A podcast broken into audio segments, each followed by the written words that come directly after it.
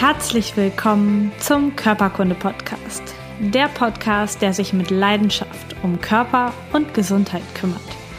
Ich bin Lisa Mesters. Schön, dass du dabei bist.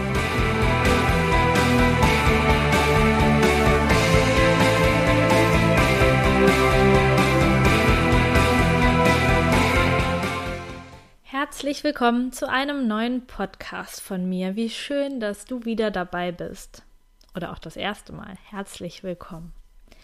Das Thema heute sind die alltäglichen Gewohnheiten. Wie wichtig sind deine täglichen Gewohnheiten für deine Gesundheit?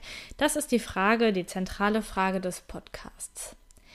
Denn die Dinge, die kleinen Dinge, die wir täglich tun, bestimmen auf lange Zeit gesehen das Ergebnis, was aus uns aus uns mental und aus unserem Körper wird. Und da sich das hier um den Körperkunde-Podcast handelt, werden wir uns jetzt primär um das körperliche Thema widmen. Das heißt, du hast mit den Angewohnheiten, die du täglich tust, in der Hand, wie sich dein Körper in einem Jahr und in zehn Jahren entwickelt. Du kannst selbst bestimmen, in was für einem gesundheitlichen Zustand du in zehn Jahren ab heute sein möchtest.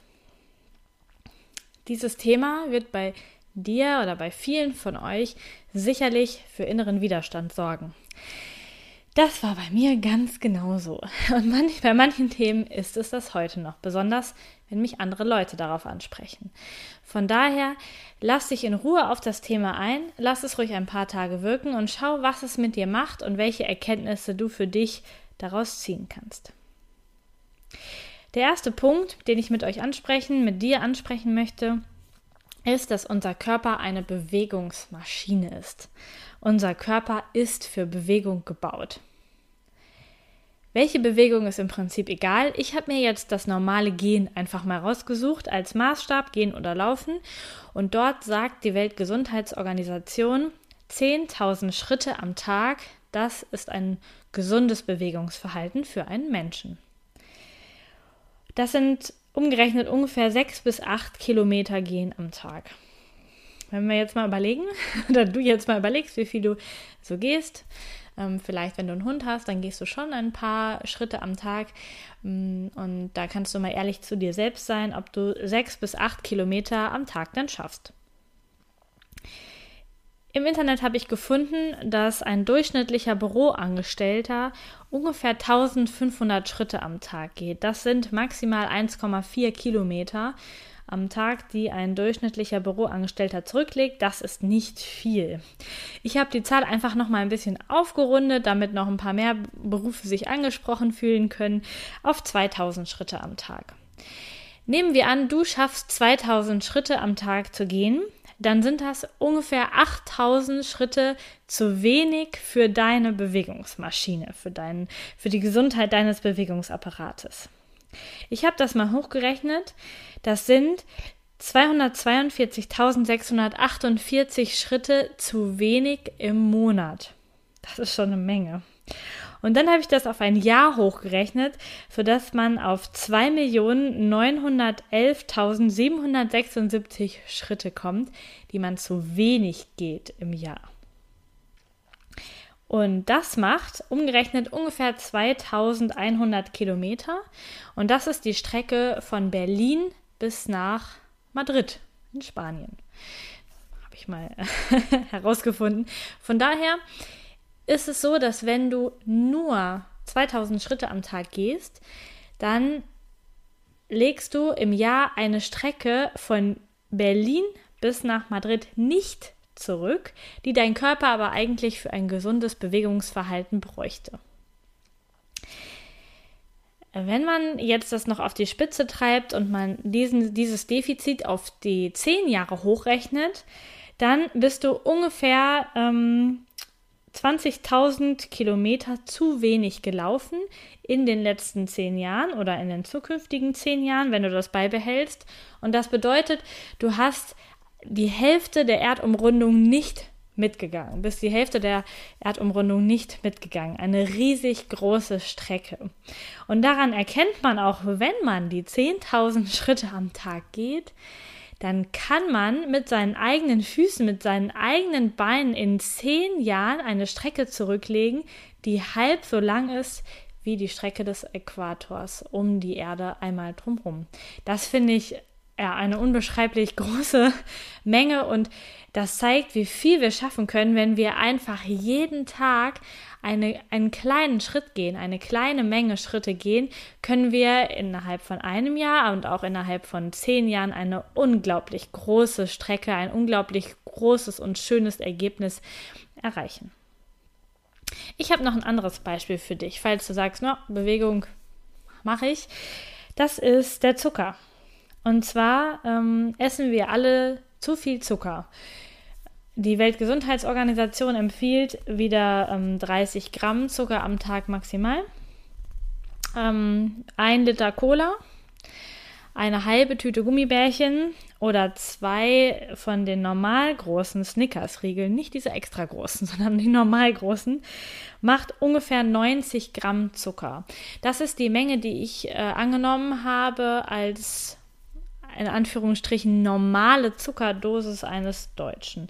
Ich denke, der ein oder andere isst deutlich mehr Zucker, die anderen weniger.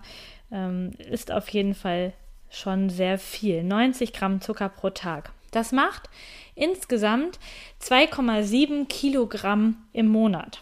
Das ist schon eine Ansage. Wenn du dir die ähm, Pakete Zucker vorstellst, fast drei Pakete Zucker, die du im Monat dann zu dir nimmst. Das macht 32,7 Kilogramm Zucker in einem Jahr. Das ist schon enorm viel. Überleg mal, du trägst 32 Kilogramm Zucker mit dir rum. Das kannst du gar nicht tragen. Da wirst du sehr, sehr schnell müde bei dem Gewicht auf den Schultern. Und wenn wir das nochmal hochrechnen auf 10 Jahre, dann sind das 327,5 Kilogramm Zucker in zehn Jahren. Das ist eine unglaublich große Menge. Das wiegt so viel wie ein kleines Pferd oder ein halbes hm, Mittel, Mittelklasse-Auto. Ähm, also das ist ein, eine riesige Menge Zucker, die du gar nicht mehr tragen kannst, einfach so, die du aber deinem Körper zugeführt hast. Einfach nur über diese kleine Menge, 90 Gramm am Tag, macht die Riesenmenge Zucker von über 300 Kilogramm Zucker. Ein weiteres Beispiel, was ich herausgesucht habe, ist der Alkohol. Äh, in Deutschland trinkt jeder Deutsche im Durchschnitt 500 Flaschen, 0,5 ähm, Liter Bier pro Jahr. Ich habe jetzt mal das Bier genommen und äh, vergleiche das gleich mit Wein, weil das, denke ich, die Getränke sind, die am häufigsten auch im Alltag in, getrunken werden in Deutschland. Das bedeutet, es wären ja mehr als eine 0,5 Liter Flasche pro Tag. Ich bin jetzt mal von ein bisschen weniger ausgegangen. Also eine 0,5 Liter Flasche Bier am Tag oder ein Glas Wein, 0,25 Liter, was ungefähr den gleichen Alkoholgehalt hat ähm, pro Tag. Wenn wir das jetzt so hochrechnen, selbst wenn du nur einmal im Monat, dann äh, einmal in der Woche eine ganze Flasche Wein trinkst, dann kannst du dich auch angesprochen fühlen. Sind das 15 Liter Bier im Monat oder 7,5 Liter Wein? 181 Liter Bier im Jahr oder 90 Liter Wein im Jahr und auf 10 Jahre hochgerechnet 1818 Liter Bier oder 900 Liter Wein in zehn Jahren. Das ist eine riesig große Menge äh, Flüssigkeit und Gift, die wir da zu uns nehmen und die natürlich auch etwas mit unserem Körper macht. Also diese riesigen Zahlen von diesen Beispielen, die ich euch jetzt genannt habe, also einmal die Bewegung, dann der Zucker und der Alkoholkonsum, die bringt mich zumindest schon mal sehr, sehr stark zum Nachdenken, was ich und auch was du vielleicht deinem Körper täglich über eine kleine Dosis ähm, zufügst, ihm an Arbeit, an Mehrarbeit zufügst, an Gift zufügst oder an zu wenig Bewegung zufügst, ähm, sodass, wenn du dir dein, dein Bild in zehn Jahren vorstellst und du dann weißt, du hast ein kleines Pferd an Zucker, ein, ein kleines Fett aus Zucker in der Zeit in dich hineingegessen oder eben ähm, ein, eine riesig große Menge Alkohol zu dir genommen, dann kannst du dir vielleicht vorstellen, was das mit deinem Körper macht, mit deinen Entgiftungsorganen, mit deinen Verdauungsorganen, mit deinem Bewegungsapparat, was das einfach in dir verändert.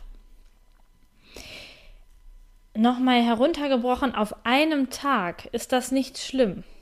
Mal einen Tag zu viel Zucker, mal einen Tag zu viel Alkohol oder mal einen Tag faul auf dem Sofa sitzen, macht deinen Körper nicht krank. Aber die, die Zeit macht es, der Faktor Zeit ist hier entscheidend. Was tust du täglich? Und wenn wir da ehrlich zu uns selber sind, dann wird wohl der, die meisten Menschen feststellen, dass wir in, in den Bereichen, die ich jetzt genannt habe, oder vielleicht in ganz anderen Bereichen unserem Körper schon deutlichen Schaden zufügen. Es könnte sein, dass deine Themen gar nicht Bewegung, Zucker oder Alkohol sind, sondern vielleicht Wasser trinken, rauchen, schlechte Laune. Da habe ich jetzt einen wunderbaren Spruch gehört bei Christian Bischoff. Jeder ist ab 40 Jahren für das Aussehen seines Gesichtes selbst verantwortlich. Also, was hast du für Gedanken und Gefühle in dir, die spiegeln sich in deinem Gesicht wieder und damit auch in deinem Rest des Körpers. Vielleicht ist auch Fett äh, ein Thema bei dir oder ähm, die, ähm, was wollte ich jetzt sagen? Vielleicht ist auch Fett ein Thema bei dir. du kannst es selbst entscheiden und wenn du mal tief in dich reinhörst, dann findest du wahrscheinlich auch genau die Punkte, die für dich wichtig sind. Was mir jetzt wichtig ist, diese Podcast-Folge ist ein Augenöffner, kann ein Augenöffner sein. Du darfst ihn gerne, und da möchte ich dich auch herzlich zu einladen, mit ganz, ganz vielen Menschen teilen, damit äh, ganz viele Menschen die Augen geöffnet bekommen. Aber sei nicht missionarisch. Die Veränderung im Leben darf jeder selber machen und ich lade dich herzlich dazu ein, dass du bei dir anfängst und mit einem guten Beispiel vorangehst und jetzt nicht nur den Podcast an alle möglichen Leute mit einem bissigen Kommentar, hier siehst du, habe ich schon immer gesagt, verteilst, ähm, das würde für sehr, sehr viel Widerstand sorgen. Es geht eher darum, dass du ehrlich zu dir bist und schaust, was kann ich verbessern, damit ich in zehn Jahren einen gesünderen Körper als heute habe. Um diese Bestandsaufnahme zu machen und dich da zu unterstützen, habe ich dir ein PDF vorbereitet. Das kannst du auf meiner Homepage www.lisamesters.com slash podcast unter der heutigen Folge runterladen und dann ausfüllen. Dort kannst du erstmal eine Bestandsaufnahme machen. Welche Themen sind das bei mir, die ich täglich tue oder auch nicht tue, die meiner Gesundheit schaden? Und dann kannst du festlegen, welche du davon verändern möchtest. Ich habe dir einen Plan da drauf geschrieben und zwar, dass du dir eine Angewohnheit aussuchen kannst, die du veränderst und nach zwei Monaten die nächste Angewohnheit aufschreiben kannst, die du dann verändern möchtest. Also jetzt heute haben wir April. Das heißt, ähm, man könnt, du könntest jetzt formulieren, heute möchte ich anfangen, weniger Zucker zu essen. Und dann ist, geht es erstmal darum, das im April und im Mai umzusetzen und zu festigen, bevor du dann im Juni die nächste Angewohnheit hinzufügen kannst in deinen Plan, die du dann verändern möchtest. Denn es ist sehr, sehr schwer, festge fahrende Angewohnheiten zu verändern und es ist noch viel schwerer, alles auf einmal zu ändern. Denn dann kommt sehr schnell Frust und du merkst, dass du vielleicht sogar Entzugserscheinungen hast und deswegen ist es ganz wichtig, dass du eins nach dem anderen veränderst, dich langsam veränderst. Denn auch hier wieder der Faktor Zeit. Wenn du groß denkst, auf zehn Jahre nach vorne denkst, dann kannst du dich jetzt langsam Schritt für Schritt, Monat für Monat dahin arbeiten, dass du in einem Jahr schon ein wesentlich gesünderes Leben führst und in zehn Jahren einen sehr fitten und gesunden Körper hast. Lade dir das PDF gerne runter und teile die Folge mit möglichst vielen Leuten, die auch etwas Gutes für sich und ihre Gesundheit tun sollten. Denn du ganz allein entscheidest, welcher Mensch mit welcher Gesundheit und mit welchem Körper du von heute an in zehn Jahren sein möchtest. Ich danke dir sehr, dass du zugehört hast, dass du mit mir gedanklich diese Reise gegangen bist und ich wünsche dir viel, viel Erfolg beim Umsetzen dieser, ähm, dieses Tipps und maximalen Erfolg bei deinen Veränderungen. Hab einen wunderbaren Tag, deine Lisa. Vielen Dank, dass du Teil meines Podcasts bist. Informationen zu mir und meiner therapeutischen Arbeit findest du unter lisamesters.com. Die Shownotes, Links und Notizen zu dieser Podcast-Folge warten unter lisamesters.com slash podcast auf dich.